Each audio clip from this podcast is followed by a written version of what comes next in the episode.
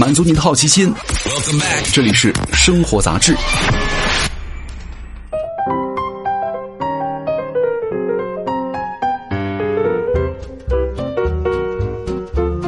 嗨，各位好，欢迎来到生活杂志，我是奥巴庆。今天来跟各位聊一聊冷静期。现在很多地方的夏天真的又来了。其实每年夏天呢，很多人总想着，哎呀，穿个背心啊、短裙呐、短裤啊去海滩。但是呢，作为微胖界选手来说，很多人觉得自己穿不出好看的效果。于是呢，看看小区门口的健身房，那你动心了，进了实体店体验过一次，就办了卡，一两千的会费呢，平均算下来每周一次不到二三十，相当于一杯奶茶。你看。有些人呢，上了几节瑜伽课和街舞课，哇，就被加班给抓住了。然后每天下班的时候呢，可能你健身房也下班了，一个月呢最多去两三次。然后很多人就一边心疼钱，一边呢被自己的懒惰给战胜了。降温不想出被窝，高温不愿离开空调房，周末睡个懒觉就能够结束，难得小长假又要回老家。最后呢，很多人的健身卡默默的、静静的过期了，像极了买回来之后穿不出去的衣服。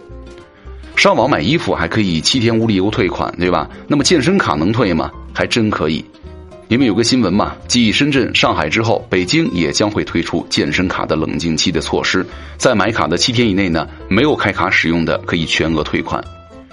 过去的四年当中啊，国内的健身房的数据显示，健身卡的人均消费超过了一千块钱，但呢，有百分之八十的会员平均每年只是去七次健身房。怀抱美好期待办卡的人很多，但是呢，坚持去健身房流汗的却少之又少。根据相关的调研报告显示，咱们国内啊，健身房尚处于优胜劣汰的阶段，平均百分之三十到四十的健身房呢，运营时间不超过一年。只要你健身房去的少，连他跑路了你都不一定知道，对吧？健身房的老板该跑还是会跑？健身卡买了该不该闲置？哈，依然会闲置。为什么人们还是愿意给这个健身房送钱呢？其实，对于上一辈咱们中国人来说，健身好像真的不用太花钱。二十世纪五十年代初，不需要任何器械、不受地点限制的广播体操呢，风行全国。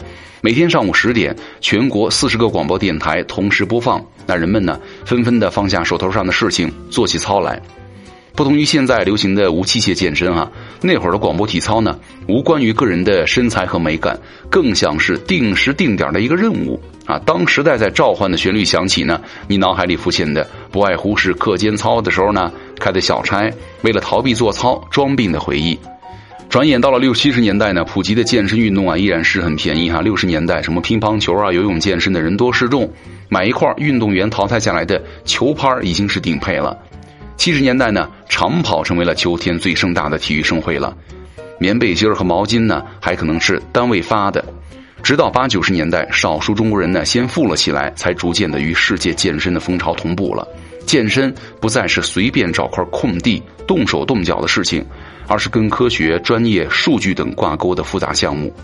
低门槛、便宜的群众健身已经不能够满足包括什么圆肩、拜拜肉、盆骨前倾等细致要求。于是，健身房在中国呀发展迅猛了。根据研究呢，二零一九年全国一线和新一线城市呢共有健身房两点八万家，会员数量达到了八百七十九万人。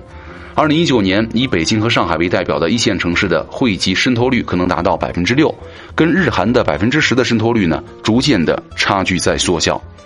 那现在呢？如果你没在朋友圈发过健身房的自拍，感觉自己啊不是一名朝气蓬勃的年轻人，傍晚呢去健身房跑个五公里，接着回去上班，更是成为了社会新鲜人营造人设的道具之一了。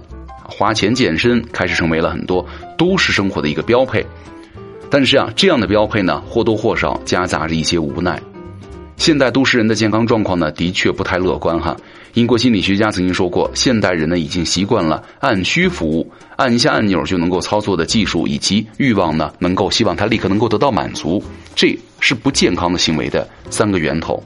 你想啊，上班坐在电脑前，下班窝在沙发里，明明二十岁的灵魂却长了个八十岁的腰，叫外卖、打游戏、刷淘宝，动动手指就能够完成。久坐好吃懒得动，引发了很多健康问题，比如说肥胖、糖尿病、心脏病、抑郁症。满身槽点的健身房呢，刚好长在了现代都市人的痛点上。中国版的七十二小时当中呢，专门有一集是拍摄上海一家大型的健身中心。片中啊，一位女士在器械前挥汗如雨。以前呢，她也懒得动，在家人的多次劝说之下呢，才肯去健身房洗个澡。迫使她下决心撸铁的是一张脂肪肝的化验单。专家表示啊，不爱动呢是人类的本能。在原始社会当中呢，狩猎者每天坐上大概十多个小时，为的就是减少不必要的体能消耗。那到了农耕时代呢，应付完成种地、拉车这样的粗重活，其他的时间呢，能不动就不动。直到人们呢从山野田间坐进了办公室，运动量骤减呢，人们的原厂设置才显得跟不上生活方式的转变了。十九世纪下半叶呢，瑞典的医生啊，就从划船、爬山等体力劳动当中呢，获取了灵感，设计出了现代的健身器材的雏形。他们宣称啊，自己的机器就是对抗静坐方式和隔绝办公室的两大恶魔的预防措施。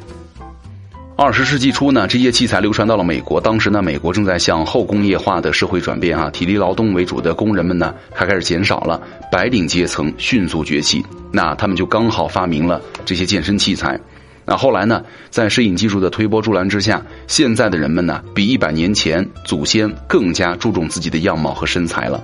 为了身材，人们是花钱如流水啊，什么震动减脂带、有氧健身操、动感单车、普拉提健身环啊。让身体动起来呢？从前是挣钱的手段，那现在却变成了花钱的手段。如果你穿越回古代，告诉祖先你每天原地跑步、旱地划船、挑铁担子，还得自掏腰包，人家会觉得嚯，你也太诡异的吧，对吧？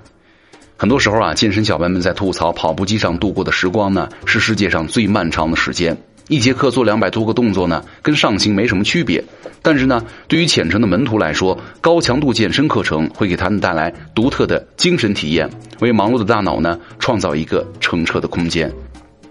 其实很多人的个人健身史啊，都蛮励志的。比如说，他曾经是校园麒麟的目标，身材矮小的他呢，以杠铃为对手，挑战自我极限。来回较量之间呢，想要报复欺凌者的怒气，逐渐转换为了正面积极的力量。他曾经是遭人嫌弃的胖子，跑去玩跳伞，师傅会说：“等等，给他换一个体重轻点的教练。”系统健身之后呢，他从幺九六斤减到了幺七七斤，练就了更加结实的身体，也收获了更加 OK 的自己。最近上热搜的八十八岁的德国健身教练啊，他说他五十岁的时候呢，因为慢性膝痛而走上了健身道路。对他来说，年龄不过是一个数字，没什么意义。个人的健身故事时不时从朋友圈当中啊蹦出来，提醒着人们，健身改变的不仅是皮相，而是灵魂。所以说，与其说健身是一门爱好，不如说健身是一项自由自我改造的一个事业。四舍五入的话，健身卡的费用呢，相当于美好人生的彩票，大概率不会中奖。但是，万一你坚持下来呢，对吧？万一把健身当成了生活习惯，那就是人生巅峰的开始。买健身卡花的钱呢，就不叫花掉，而叫投资了。好，以上就是今天的生活杂志，我是奥巴庆，咱们下期见了，拜拜。